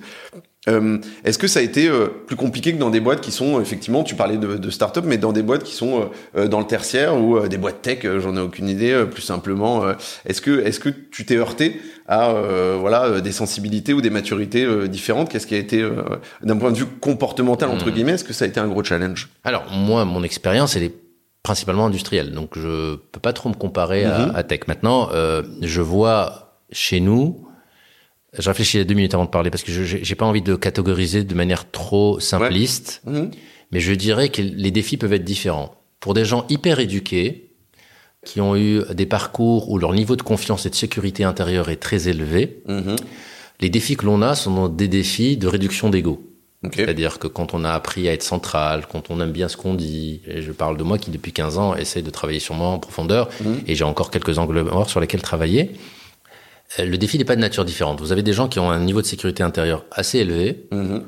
euh, une belle estime d'eux-mêmes, et eux, bah, ça va être plutôt comment se mettre au service de quelque chose qui est plus grand qu'eux, euh, d'un collectif, etc., et de réduire un petit peu euh, leur ego pour se mettre à service. Donc ça, c'est un défi différent. Mhm.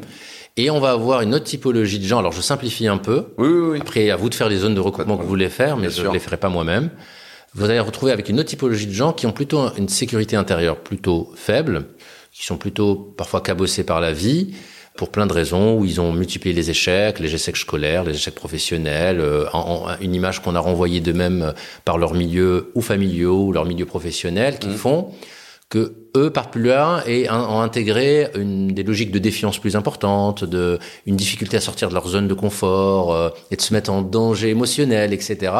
Et là, on va avoir un défi d'accompagnement différent. Donc voilà. Donc c'est vrai, c'est un, un, défi.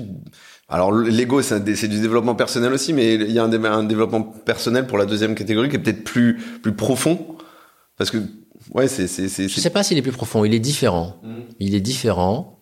On part pas du même endroit. Ouais. Et donc euh, le chemin à parcourir n'est pas le même. Il est peut-être plus long, mm.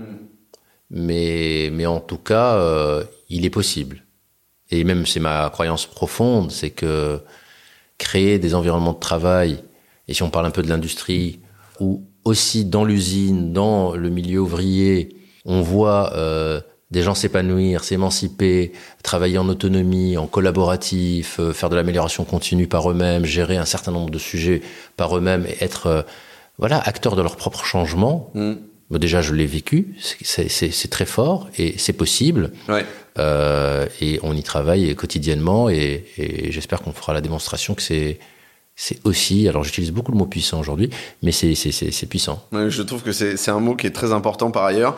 Est-ce que du coup, là-dedans, ça veut dire que la place de... Euh, merci hein, pour le, le, le, je trouve les précisions que tu apportées qui sont absolument euh, euh, primordiales.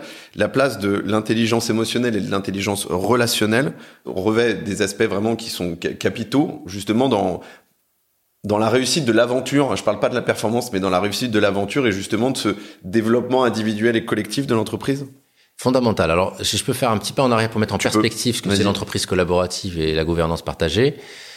Ce qu'on essaye d'inventer, c'est une aventure dans laquelle il y a vraiment énormément d'horizontalité, de démocratie en entreprise, avec cette idée que si on crée ce cadre-là, j'en parlais tout à l'heure, on aurait un environnement de travail émancipateur et donc euh, propice à, à, la performance collective et individuelle. Euh, il y a des ingrédients qui me paraissent fondamentaux. On a parlé tout à l'heure de la, la, la, posture des leaders qui mhm. doit changer. Donc il y a un gros travail et en, en, premier lieu celui du leader dépositaire du pouvoir pour se mettre au service de l'intelligence collective et du, et du collectif et donc avec des enjeux de lâcher prise qui sont phénoménaux. Mais ça ne suffit pas. Souvent, un des parents pauvres de ces transformations, c'est ce que j'appelle la gouvernance, qu'on appelle souvent la gouvernance partagée, c'est de questionner la notion, la notion de pouvoir. Chez nous, dans notre entreprise, il y a un principe de subsidiarité qui est très fort, c'est-à-dire que les gens décident par eux-mêmes quel est le bon cercle pour prendre une décision. Donc, Ça mhm. peut être seul, ça peut être avec les collègues directs, ça peut être euh, aller euh, taper à la porte de cercles qui sont élus par leur père. Euh, donc il y a tous ces enjeux de gouvernance, il y a cette notion de volontariat qui est fondamentale, c'est-à-dire que les gens, les gens choisissent dans un système de transparence de l'information totale euh, par exemple, chez nous, les, salaires sont, sont, totalement transparents, mais pas que ça, tout, les, les, prix de revient, les marges, etc. Mmh. Et on, met, on, essaie de faire beaucoup d'informations sur les sujets pour que les gens soient en capacité d'agir. Et donc le volontariat, c'est je choisis par moi-même où je suis le plus utile à la collectivité et j'ai une bonne vision de la, la, la, stratégie, de la vision, etc. Et je sais où m'intégrer parce qu'en fait, comme l'organisation est transparente, je sais où je vais, voilà. d'intervenir, où j'ai envie d'intervenir. Comme c'est un organisme vivant, on laisse aussi aux autres la capacité de faire des systèmes de régulation en disant mais tu es sûr que ça c'est prioritaire, etc. Et donc le système s'ajuste. Ça c'est un enjeu majeur. Euh, il y a un certain nombre de, de pouvoirs qu'on retrouve souvent entre les mains de quelques-uns. C'est le pouvoir de recruter, le pouvoir de promouvoir, le pouvoir d'augmenter les salaires et le pouvoir de, de prioriser, on va dire, euh, la stratégie et l'allocation financière. Mmh. Ces cinq pouvoirs chez nous, euh, on n'a pas su les faire fonctionner par le principe de la subsidiarité, et donc on a des cercles de pouvoir mhm. qui portent ces pouvoirs-là. Ce qui veut dire que nous, les dirigeants, on est dépossédés de ces pouvoirs-là, et ce sont des cercles qui sont élus par leurs pairs, donc ça peut être des gens d'univers extrêmement différents, de niveau de seniorité différents, d'âge, etc. C'est totalement ouvert. C'est-à-dire qu'on va avoir une réflexion collective sur la base de groupes de travail qui sont eux-mêmes basés sur du volontariat. Mhm. Donc les gens que ça intéresse viennent travailler sur cette thématique-là. On se dit, mais c'est quoi la mission de ce cercle de pouvoir? Ensuite, on se dit, c'est quoi les qualités humaines requises pour porter ce cercle de pouvoir? Et ensuite, qu'est-ce qui nous semble être le bon nombre de personnes pour euh, ce cercle de pouvoir. Parfois, on a des cercles de pouvoir de 12 personnes, il y en a un qui est de 6. Ben, les investissements et les dépenses, c'est 12. La rémunération, c'est 6, mais là, on va les faire agrandir sûrement. Et par exemple, on a un conseil de discipline ou un conseil des sages qui est le seul qui peut se séparer de quelqu'un en cas de conflit. Okay. C'est pas moi, mmh. c'est pas Cédric, c'est des gens qui sont élus.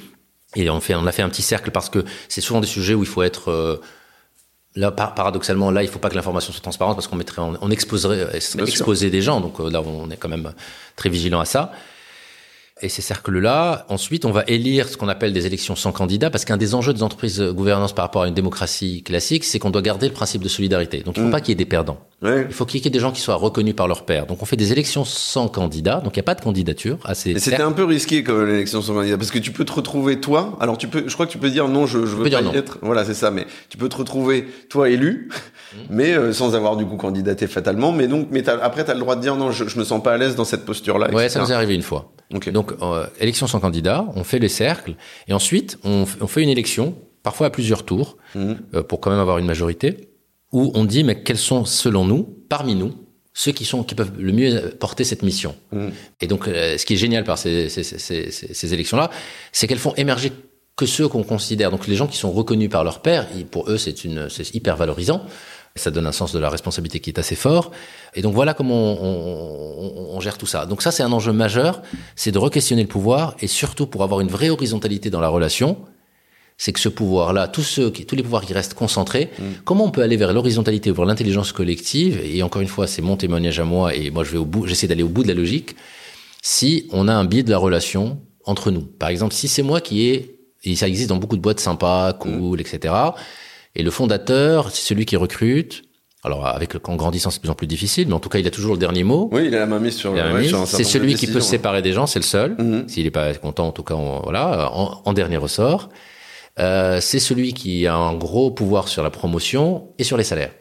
Comment vous voulez qu'il y ait une relation horizontale entre deux personnes si l'une des deux détient tous ses pouvoirs? C'est pas possible. Non, c'est pas possible. Donc cette question-là du pouvoir et sa répartition, elle me paraît fondamentale. Et les politiques, mais encore une fois, si si on change de paradigme et de système de croyance, on met en place des modalités qui sont conformes. C'est pas, c'est comme si en, au XVIIIe siècle on avait dit les humains naissent libres et, égaux en droit.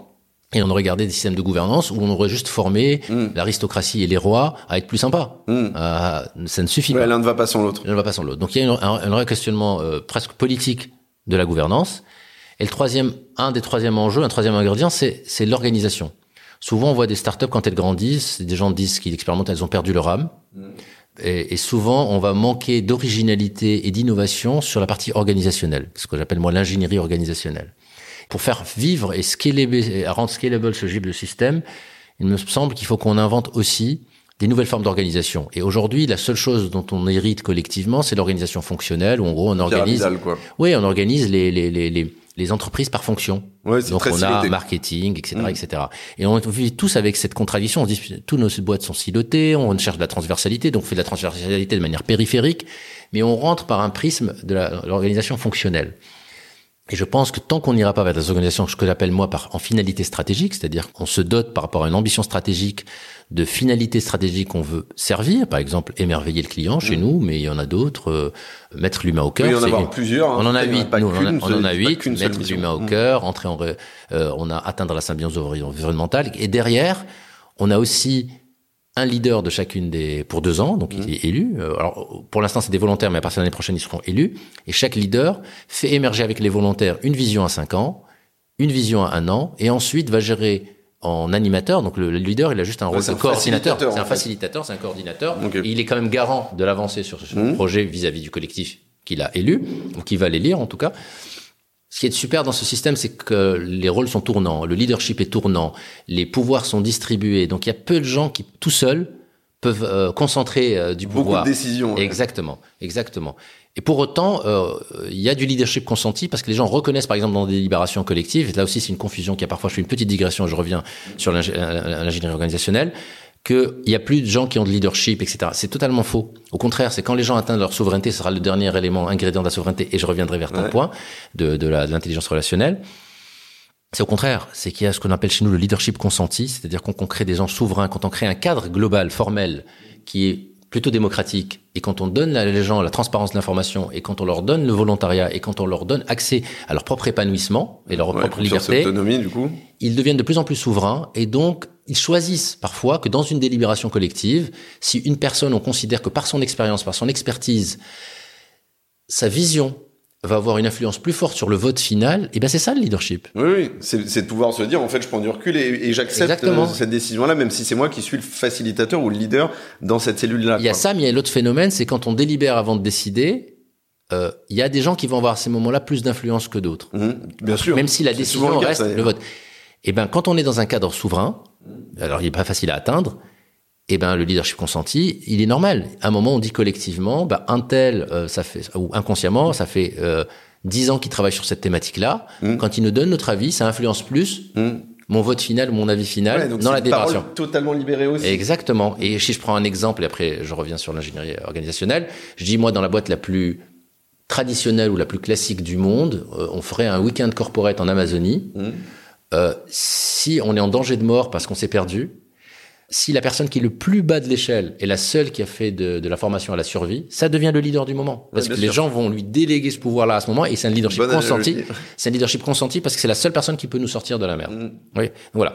Mais ça veut pas dire que le reste du collectif peut pas avoir des bonnes idées pour se sortir de la Mais merde bien aussi. sûr, mais bien sûr, Ouais. on est d'accord, on est d'accord. Mais en tout cas, il y a une sorte de guide. Oui, On exactement. pas- on n'a pas les pleins pouvoirs, mais on peut accepter Mmh. qu'à un moment, il y a des guides en fonction des thématiques, et c'est tournant. Donc, ingénierie organisationnelle au- autour de finalité, et ça me paraît fondamental parce que vous dépassez en réalité l'organisation fonctionnelle, et donc vous grandissez tout en travaillant autour d'un système qui devient neuronal, Mmh. qui devient orienté en finalité, qui travaille chacun autour de groupes de travail. Donc, chez nous, c'est une organisation où on n'a que des projets en groupe de travail autour qui servent ces finalités-là. Euh, et ensuite, on utilise les méthodes agiles pour animer chacune des finalités par des sprints euh, qui permettent de voilà d'avoir des jalons sur chacun des sujets. Quatrième ingrédient, troisième ingrédient, et le quatrième, qui est fondamental aussi, tout cela sont fondamentaux, c'est aller vers cette souveraineté euh, individuelle et collective. Et le premier chemin de la souveraineté, ben, c'est le cadre formel, donc le cadre du pouvoir, de la gouvernance, etc., etc., de la démocratie et de la liberté qu'on met dans, dans ce genre d'entreprise, et de la responsabilité qui va avec, évidemment. Mais c'est aussi comment on, on- aide chaque individu vers son, vers son développement personnel et surtout, ce type d'organisation devienne puissante, encore une fois, lorsque la régulation par le corps social, par les collègues, elle est, permanente. Mhm. Et pour que ça soit possible, les gens doivent se sentir légitimes euh, dans ça, dans ça. Et donc on voit bien qu'on on va substituer petit à Plus petit. complexe là, parce qu'en Plus fait, t'as le dilemme de l'imposteur, la légitimité, tu l'as pas toujours, même quand tu es expert dans un truc en particulier. Donc, euh, Exactement. Et la légitimité n'est pas qu'une légitimité d'expertise. C'est Oui. pourquoi je vais aller challenger oui, mon collègue. personnel aussi. Exactement. Moi, je vais challenger mon collègue alors que dans mes croyances historiques, il y a que les N plus 1 qui peuvent challenger les N moins 1. Mhm. Donc il y a ces déconstructions euh, culturelles, etc., qui se passent aussi par l'expérimentation du quotidien. Mm. Mais ce que je voulais dire, c'est que on va substituer le leadership classique, donc un système pyramidal où il y a des N plus 1 qui arbitrent, etc., etc., par un système au final où il y a très très peu de figures tutélaires, il y a très peu de figures d'autorité au sens classique du Donc terme. moins paternaliste du coup. Exactement. Donc il faut décider collectivement. Mm. Donc on forme les gens à l'intelligence collective et surtout à l'intelligence émotionnelle et relationnelle. Et c'est pour ça qu'on est en train d'inventer des nouvelles formes de société. Bien sûr. Parce que l'intelligence relationnelle, c'est ce qui permet à chacun de comprendre l'autre, de sortir de la logique d'avoir raison ou tort, mais de dire je suis traversé par une émotion différente parce que et je vois pas le même le monde avec les mêmes yeux que l'autre, donc j'essaie de comprendre l'altérité, euh, je me mets au service de, des, des émotions et des besoins de l'autre. Donc il y a tout un travail qui fait que l'intelligence relationnelle elle est fondamentale, elle est au cœur de tout.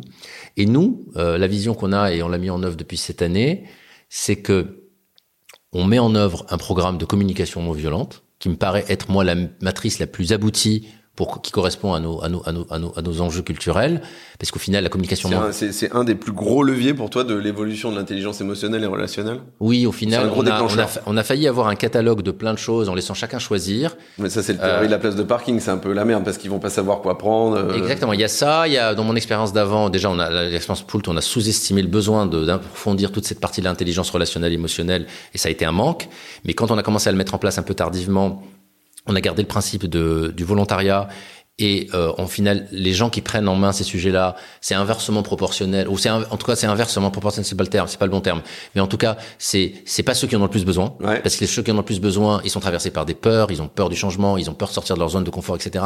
Donc ils n'y vont pas. Euh, ils y vont moins et donc euh, c'est pas la- voilà et, et- et donc moi je suis revenu de cette idée là donc là c'est différent on s'est dit quel est comment euh, il m'a paru un moment et j'ai partagé ça avec l'équipe qui a, qui a accepté il m'a paru que ça valait mieux se focaliser sur un une thématique sur un mode de formation le même pour tout le monde et approfondir un sillon. Et la CNV est parfois méconnue. Souvent pour les gens c'est présenté comme euh, Bah, on, on- c'est un. Moi, je trouve qu'on l'a. Pardon de te couper, mais on, l'a- souvent présenté comme au début. hein, moi, j'en ai fait aussi, et j'ai, enfin, j'ai, j'ai considérablement évolué. J'ai la sensation, Mmh. en tout cas, en tant qu'individu, mais parce qu'on on dit ça, ça aide à résoudre les conflits. Alors que finalement, c'est c'est qu'un un tout petit volet en fait. exactement et même il y a des gens qui sont qui qui, qui la présentent pour un outil de feedback Ouais, ah oui. Et donc, on est vraiment sur le comment, on va nous expliquer la méthode, etc., etc. Alors que pour moi, la communication non violente, et sûrement que le- malheureusement, elle- le, moi, je préfère la, la, la relation en conscience Mhm. que la communication non violente. Et pour moi, la communication non violente, c'est réinventer la relation avec l'autre. Et pour réinventer la relation avec l'autre et le regard vers l'autre, déjà, il y a la première, ce qu'on appelle l'auto-empathie, c'est-à-dire, c'est réinventer la relation avec moi-même. Mhm. Réaccepter que je suis un être traversé par des émotions et des besoins et mieux me comprendre. Avec des biais euh, Exactement. etc. Et mieux me comprendre profondément pour comprendre qu'est-ce qui se joue en moi quand je suis en colère, quand je, quand je suis traversé par de la joie, quand je suis triste, etc., etc. Et c'est une Par- notion d'introspection qui est difficile quand même aussi. Qui est hein. difficile. Mais par exemple, euh, quand je suis agacé, Mhm. si je tourne l'énergie sur moi et me dis qu'est-ce qui se joue en moi, si je me rends responsable petit petit de mon propre agacement, petit à petit je vais évoluer et je vais comprendre que c'est pas l'autre qui m'agace, mais c'est la situation qui m'agace. Et c'est déjà un élément majeur de changement de la relation. Parce que si je me dis c'est pas l'autre qui m'agace, mais c'est moi qui suis agacé par cette situation, je vais mettre mon énergie sur ma propre transformation et changer en moi ce qui, ce qui se joue en moi et comprendre petit à petit un certain nombre de choses qui vont me faire progresser dans la relation à l'autre. Et évidemment, plus je vais être en empathie avec moi-même, plus je vais comprendre petit à petit ce qui se joue, c'est l'autre. Mm. Et donc, je vais rentrer dans une relation différente. Et donc, je ne suis pas dans, par exemple, De un rapport de force. Ouais. dont avoir tort ou raison, Mm. mais je vais être dans une relation empathique dans laquelle je vais petit à petit me rendre compte que si on est en mésentente, c'est pas parce que j'ai raison ou tu as tort, mais c'est parce qu'on ne voyons pas le monde avec les mêmes yeux. Mm. Parce qu'un certain nombre de besoins qui nous traversent ne sont pas nourris de la même manière. Je vais prendre un exemple très concret. Supposons que nous travaillons ensemble tous les deux, pour la première fois, et nous collaborons. Supposons que toi, tu es quelqu'un qui a besoin, ton besoin d'assurance, de te rassurance, il est beaucoup plus élevé que le mien. Moi, j'ai un besoin d'adrénaline et de, et de, et de, voilà. Donc, on a des besoins, on a tous les mêmes besoins, mais avec des intensités au même endroit. Exactement. Moi, j'adore bosser à la dernière minute. En plus, je parle un peu de moi-même. Euh, Alors, pas de bol, moi j'aime bien bosser à la dernière minute. Ouais, c'est pas grave. bon. Voilà. Admettons dernière minute, bosser, etc., etc. On a un projet qui va durer trois mois, et donc je vais disparaître un peu de la circulation. Je vais Mhm. pas beaucoup avancer sur le sujet, etc. Et de l'autre côté, euh, je vais attendre la dernière minute pour bosser. De l'autre côté, toi, c'est l'inverse. Tu as des besoins de réassurance, de passer par des jalons, t'assurer que l'autre travaille, etc. Qu'est-ce qui va se passer dans cette situation C'est que petit à petit, tu vas te mettre ça en va- panique. ça va se ton émotion, bien sûr. ton émotion, ça va être commencer à être en panique, et tu vas avoir petit à petit peut-être perdre confiance en moi. cette émotion, elle va te traverser, et Mm. comme tu n'es pas dans des logiques où tu te connais de moins en moins, tu vas la retourner vers moi. Le fameux tu qui tue. Oui. C'est au lieu d'être sur le jeu, tu le tu qui tue. Tu vas sûrement venir vers moi et me dire c'est pas possible de travailler comme ça. euh, moi, je travaille comme ça, et donc tu vas me renvoyer quelque chose de très euh, jugeant En me disant que ma manière de travailler est une manière qui est inacceptable. Ouais. Euh, et, et donc, moi, je vais me mettre sur la défensive en disant, mais attends, c'est c'est pas toi qui, euh, moi, je suis aussi professionnel que toi. Comment tu peux dire que moi je travaille pas bien Et je vais te renvoyer ça. Ouais. Et donc, ça va nulle part. Alors que si tu as été formé petit à petit à la CNV en profondeur, petit à petit, tu vas écouter ton émotion. Tu vas te dire, là, ce qui est en train de se passer en moi, c'est que je suis en panique parce que j'ai besoin d'être réassuré. Mais j'ai envie de réussir dans ce projet-là. Et donc, qu'est-ce qui va se jouer en toi quand tu vas te dire, voilà ce qui se joue en moi, et donc je vais aller partager avec l'autre. Donc, tu ne te retournes pas vers l'autre. Le problème, c'est de partager avec l'autre ce qui se joue en moi. Donc, tu vas venir me voir, et tu vas être en métacommunication. Déjà, tu vas me dire en auto-empathie, tu vas me dire, Mehdi, j'ai envie qu'on réussisse euh, ensemble ce projet-là. C'est la première fois qu'on travaille en plus ensemble. Euh, mais là, je, rends- ce dont je me rends compte, c'est que moi, actuellement, dans cette collaboration, je suis en panique. Ouais. Je suis en manque d'informations. Alors, tu vas voir de faits. Je suis en manque d'informations. On n'a pas de rituel commun. Je ne sais pas comment on avance, fac- factuellement. Donc ça, ce sont des faits qui sont observables, indiscutables. Et donc moi, ça me met, avec tact quand même, donc tu viens livrer voilà. ça. Et moi, tact, ça me met en panique. Mm. Et j'ai besoin de plus d'informations. J'ai besoin d'être réassuré. Si tu me dis ça, tu vois bien que moi, je vais être en empathie avec ce que tu me racontes. Je me dis merde, merde, j'ai pas, je me suis pas rendu compte. Mm. Alors qu'il a envie qu'on travaille ensemble, qu'il est pas bien. Mm. Tu es pas en train de me dire, je suis, je travaille mal. tu es en train de me dire, je sûr. suis pas bien. J'ai envie que la relation marche, je suis pas Mm. bien. Quel est, qu'est-ce que ça a Voilà. comme impact sur moi en Et donc, personne? ouais, alors moi, tu vas me donner la possibilité de te dire, moi, comment j'aime travailler idéalement, mais au final, on a des besoins qui sont différents. Comment on se rejoint? Mm. Comment on crée une stratégie? Comment on crée une demande collective dans laquelle on se rejoint? Alors, peut-être certains diront que c'est bisounours, c'est pas, mais c'est pas du tout bisounours, c'est extrêmement, hein. c'est extrêmement fort, et ça met la relation ailleurs. En plus, ça, ça- ça sert vraiment l'intelligence collective, parce que souvent, quand on est en désaccord, c'est pas que quelqu'un a raison ou tort, c'est parce qu'on voit le monde d'un endroit différent. Et donc, la, la communication non violente, pour moi, elle est fondamentale parce que si on se forme tous profondément à ça, nous créons les conditions d'amélioration de tout ce qui est relation interpersonnelle, Mm. de la capacité du groupe à se réguler, de la capacité de deux individus à se réajuster. Et pour moi, c'est fondamental pour atteindre cette conscience collective plus élevée, pour faire marcher un système qui se passe petit à petit de figures d'autorité pour exister. Pour moi, c'est très important. Et après, pour être honnête, je suis assez fier de quelque chose. C'est que moi, j'ai été confronté à plusieurs formateurs de la CNV et celui qui m'a le plus marqué, moi, à titre personnel, c'est Thomas Dansonbourg. Je sais Mhm. pas si tu connais.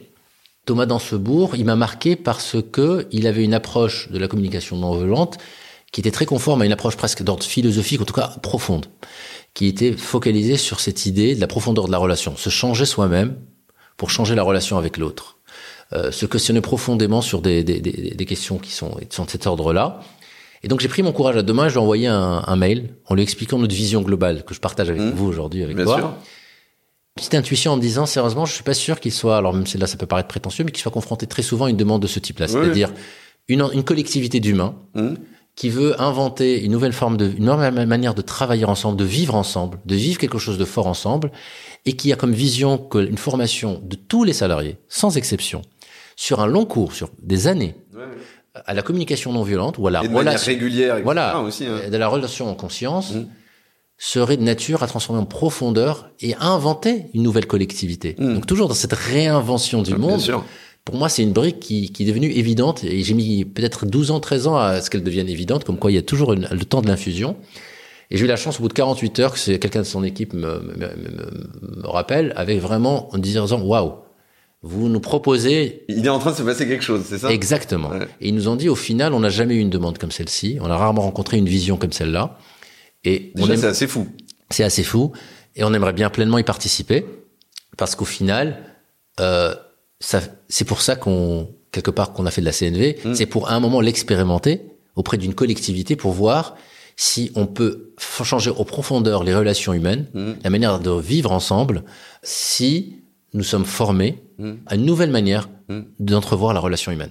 Mais il y a cette notion, alors pardonne-moi ce, ce, ce, l'emploi de cette expression qui va peut-être te froisser, mais il y a une notion d'industrialisation de la communication non violente au sein de l'entreprise du coup. Alors parce qu'en fait c'est très spécifique puisque chacun la vit de manière différente. Donc il y a, il y a une notion d'individu, mais c'est vraiment d'élargir le spectre en considérant que c'est c'est un béaba en fait de, de justement pour euh, on parlait de conditions de, de mise en condition pour favoriser effectivement cette expérience collaborative euh, collective euh, c'est de se dire ça c'est vraiment euh, c'est un gros point de départ tout cas, c'est un, un, ingrédient majeur au même Mmh. titre que, que d'autres que dont, dont j'ai parlé tout à l'heure. Alors tu, tu as oui, alors c'est des dépenses qu'on met. Moi, le mot industrialisation, évidemment, c'est un mot qui est très positif chez moi parce que je suis très très fier que Oui, oui.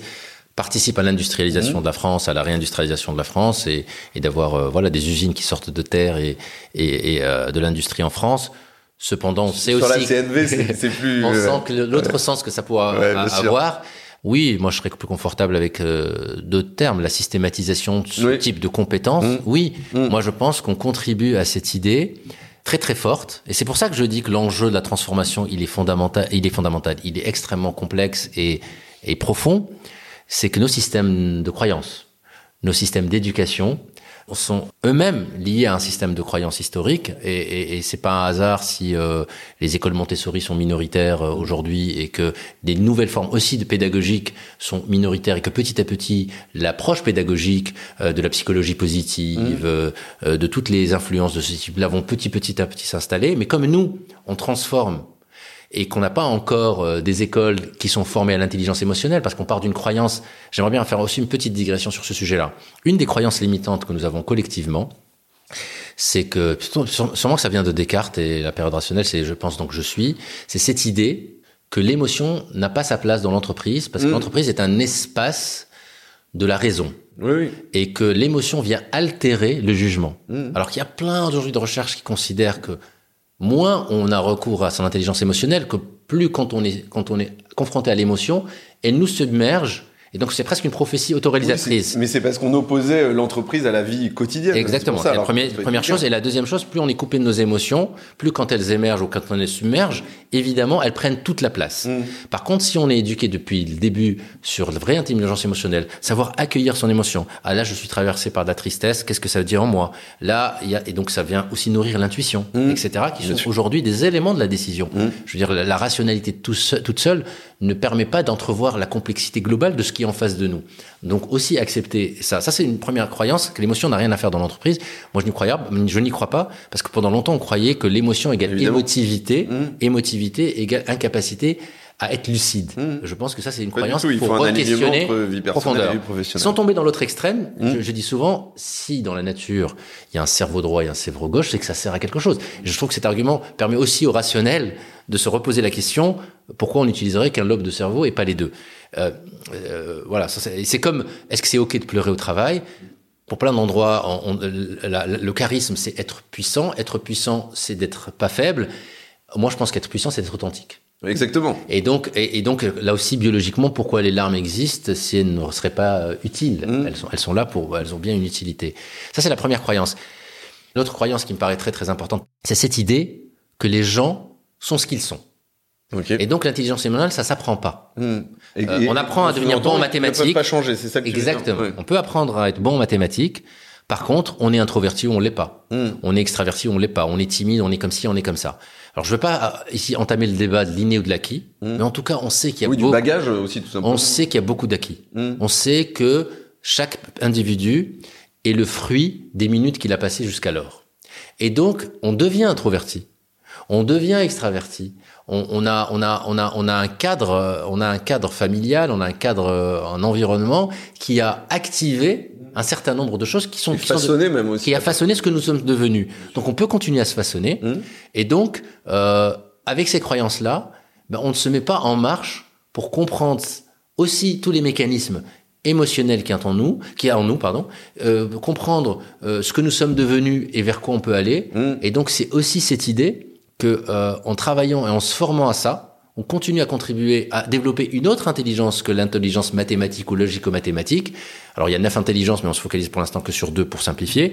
Mais on peut développer aussi l'intelligence émotionnelle et c'est fondamental d'avoir une intelligence émotionnelle et rationnelle élevée. On voit bien intuitivement qu'un collaborateur qui serait expert dans un domaine, qui aurait une compétence incroyable dont on avait besoin, mais qui serait en incapacité, alors je, je prends un exemple caricatural, Oui. de communiquer avec les autres, d'être didactique pour transférer sa compétence, etc., on voit bien qu'il est atrophié d'une compétence qui le rend au final pas si utile que ça parce que bah, sa compétence Mm. elle, elle, elle, est, elle, est, elle est atrophiée alors que quelqu'un peut-être un peu moins bon dans son domaine mais qui est toujours dans une dynamique d'apprentissage qui est capable de transférer sa compétence qui est pas capable de se connecter avec les autres pour mettre sa, son- sa compétence au service d'une problématique plus large serait peut-être plus contributeur Mm. Mais alors, du coup, là-dessus, j'ai une question. Alors, je j'en ai pas beaucoup posé des questions popcorn aujourd'hui, mais là, j'en ai une. Euh, d'ailleurs, je crois qu'elle émanait d'une discussion qu'on avait eue il y a quelques semaines ou quelques mois. Euh, est-ce que, du coup, pour, terminer sur cette partie-là, est-ce que tu penses que l'entreprise, c'est une énorme horlogerie très complexe ou c'est une aventure humaine euh, qui, doit être centrée sur l'humain? Alors c'est très évidemment la deuxième. Et je pense, et je pense que pendant très longtemps, on a pensé que c'était une énorme horlogerie. Mmh. Et quand on voit les matières, moi j'ai fait une école de commerce, donc euh, euh, c'est appris. Euh, exactement. C'est qu'au final, une entreprise, ce sont des métiers. Donc on apprend le marketing, on apprend les RH, donc on apprend des compétences. Et c'est marrant parce qu'on apprend très peu de choses sur les dynamiques humaines. Déjà dans l'apprentissage, c'est finalement comme la façon dont tu présentes, c'est hyper segmenté. C'est hyper segmenté par les fonctions futures. On est déjà dans une formation qui va nous amener vers des formes d'organisation. Ça, c'est la première chose. Et donc déjà dans ces formations, il y a ce phénomène-là, mais il y a surtout un phénomène, moi qui aujourd'hui me questionne, et on parle aussi de process, etc., etc., c'est qu'au final, on est très peu formé. Hmm. Alors je sais plus aujourd'hui, mais en tout cas on était très peu formé. Moi je suis plutôt jeune, j'ai 48 ans, très peu formé à toute la dimension humaine, c'est-à-dire à, la sociologie, à l'anthropologie, hmm. aux dynamiques de groupe, à la communication non violente, hmm. à tout ce qui fait que euh, et on voit bien qu'intuitivement dans le sport par exemple, les meilleurs coachs, alors ça ne veut pas dire que c'est des coachs d'entreprise libérée, mais c'est toujours pour prendre ce sujet-là. Les meilleurs coachs sont pas toujours les meilleurs joueurs. Et on voit bien que pour faire une équipe exceptionnelle, évidemment, il faut des compétences techniques très fortes. Mais on voit bien que maintenant, ils ont des coachs mentaux. Il y a mm. des gens qui font de la sophrologie dans les coachs sportifs pour atteindre l'excellence euh, dans le sport. Et on voit bien que les meilleurs coachs sont des gens qui arrivent à toucher le cœur de leurs joueurs et pas juste à agréger tactiquement mmh. On voit bien qu'il y a, uniquement sur les exactement, compétences, il y a un supplément d'âme. Donc je vois pas pourquoi dans l'entreprise ce serait différent. Ce serait différent. un miroir d'ailleurs le sport hein, par rapport à l'entreprise. Exactement. Mmh. Et donc je pense que on sous-estime beaucoup dans l'entreprise ce besoin de créer les conditions de la dynamique humaine, de ce supplément d'âme qui fait qu'on se transcende, qu'on va au-delà de nous-mêmes, qu'on porte quelque chose qui est plus grand que nous. Et donc, on voit bien tous les ingrédients dont on parle depuis le début, le sens, être respecté, être dans une aventure qui porte du sens à la fois parce qu'elle participe à la transition environnementale ou à quelque chose qui est contributif, mais en même temps vivre une aventure dans laquelle je sens que je suis un acteur de quelque chose et donc je deviens un individu plein et entier. Tout ça, ce sont des ressorts qui me paraissent fondamentaux pour créer ce ressort collectif. Mmh. Euh, merci pour cette dernière question euh, et, et, surtout cette dernière réponse. Euh, moi, je, je, je, suis assez en phase. Euh, je pense qu'il y a encore des gens qui se situent peut-être première dans la première catégorie ou dans la réponse de Normand, un peu entre les deux. En tout cas, l'important, comme je le dis souvent dans, dans, dans ce podcast, c'est c'est d'enclencher le chemin, voilà, mmh. et puis de tester des choses. C'est sûr que cette prise de risque, elle est importante. Parfois, on se prend des murs, mais je pense que c'est aussi la vie justement de, de cette volonté d'innovation et d'ambition un peu différente quand on est dans une boîte, quoi. T'allais réagir sur quelque chose Non, mais il y a un truc qui me vient à l'esprit. Moi, j'ai une conviction parlant d'humain, parce qu'on est omnibulé. Il y a des gens qui sont omnibulés par l'organisation, par les process. Bon, ils doivent se questionner quelle est la part de lâcher prise qu'il va faire là-dedans. Mais moi, je suis persuadé qu'une équipe avec une énorme solidarité, un énorme engagement et avec une organisation moyenne est beaucoup plus forte, j'allais dire puissante, qu'une équipe où le niveau d'engagement est faible euh, niveau de solidarité est faible avec mmh. une super organisation. Mmh. Parce que qu'est-ce qui va se passer, c'est que chacun va rester dans sa case. Quand il y aura des problèmes d'agilité, personne n'ira parce qu'il dit attends, c'est pas à moi de le faire, c'est ma volonté, etc. Donc, je pense que s'il fallait choisir, je préfère avoir une équipe extrêmement engagée et mmh. solidaire euh, avec euh, voilà une organisation moyenne. Je me répète que l'inverse. Et dit comme ça, je sais pas si ça questionnera pas plus les gens qui sont omnibulés par avoir une sorte de organisation idéale qui marche sur le papier mais oui, qui est très euh, chiadé, très séquencé. Mais, en fait, euh, parce qu'au final, euh, lorsque tu as la première brique entre guillemets, que tu as des gens qui sont engagés et, et, qui sont un peu près au clair, en fait, l'organisation, elle, elle importe finalement peu, peut-être à terme. Hein, moins, en tout cas moins, évidemment. Et, et, et en plus, il y a un autre truc, c'est que moi, je suis persuadé que c'est un organisme vivant en, mouvement permanent. Mmh. Et plus on écrit, plus on fige. Ça veut pas dire qu'il faut rien, pas rien écrire. Il faut clarifier, il faut apporter un cadre. Mais pas avoir une culture exclusivement de l'écrit mais documenté quand même. Documenté. Mais moi, je serais très vigilant jusqu'où il faut les documenter pour ne pas transformer ça en une bureaucratie. Ouais. Parce que plus on documente, plus on fige. Mmh. Et plus c'est exigeant de mettre le système en mouvement. Mmh. C'est-à-dire que quand vous écrivez des process de 40 pages, ou un, un document de 40 pages par process, j'exagère un peu, je fais exprès de l'exagérer, ouais. Eh ben, mettez-le à jour quotidiennement dans un monde en mouvement et on sait très bien qu'un process. Des, des contraintes. Et euh, un process doit bouger en permanence. Donc moi, je pense qu'il faut processer là où c'est nécessaire et même vital, par exemple des enjeux de sécurité, des enjeux de qualité, etc., etc. Et sur ces sujets-là, il faut processer avec les gens qui l'utilisent et avoir dès le départ un système comme des systèmes d'amélioration continue qu'on trouve chez Toyota, un standard qui, mmh. qui est en mouvement. Sinon, euh, sinon bah, le process il devient obsolescent très très vite. Et ensuite, pour le reste, gérer par des principes et des valeurs et faire confiance sur l'intelligence humaine de pouvoir se positionner, se mouvoir en permanence pour avoir le bon de, la bonne allocation de ressources à l'endroit où on a le plus besoin par rapport à nos enjeux, par rapport à nos besoins, par rapport à nos, à nos, à nos priorités stratégiques. D'où tout l'enjeu systémique du reste. Et, et cette, euh, cette, approche neuronale. Donc. Exactement. Euh, merci Mehdi. Je passe à la dernière partie. Est-ce que tu as euh, un livre, un film, un document, un documentaire, pardon, euh, à nous conseiller On en parlait avant de commencer. Alors il y a Frédéric Laloux toujours qui revient. Je pense que ça a été une des grandes inspirations. Mais est-ce que tu as d'autres auteurs typiquement que tu nous recommandes chaudement de lire? Il y a évidemment aussi le bouquin d'Isaac Getz. Mmh. il y a moi, il y a d'autres bouquins qui m'ont marqué. Carol Dweck, Change Your Mindset, qui, est une manière euh, différente de percevoir euh, aussi les, humains, avec cette notion de d'esprit fixe et d'esprit mouvant. Comme on peut enfermer des gens, euh, on peut s'enfermer soi-même ou enfermer mmh. les gens en ayant un regard définitif sur ce qu'ils sont et sur ce qu'on est. Et évidemment, actuellement, je lis beaucoup de choses autour de la CNV. Mmh. Donc, le bouquin de Marshall, Les mots sont des fenêtres. le bouquin de Thomas d'Osselbourg qui est Cessez d'être gentil, soyez vrai. Voilà des bouquins qui m'accompagnent actuellement. J'aime bien aussi tous les bouquins de, de sagesse. Moi, je trouve que tout ça se rejoint, converge. Mathieu Ricard aussi, il y a beaucoup de, très beaux bouquins sur euh, le, en ce moment euh, sur le bonheur, sur Change Now. Euh, D'ailleurs, il, ah ouais il, intervient sur le Change Now. Sur le sur sur le, j'ai lu pas mal de bouquins sur le bonheur. voilà, je, je m'intéresse aussi aux sagesses, aux sagesses historiques. Oui, mais ça c'est important aussi parce que ça peut être une bonne inspiration sur justement aussi son. C'est pas une application euh, dans le monde de l'entreprise, mais c'est juste en fait une inspiration sur euh, potentiellement tester de nouvelles choses et puis avoir une nouvelle compréhension aussi des interactions euh, sociales et, relationnelles avec les autres, quoi. Mmh. Exactement.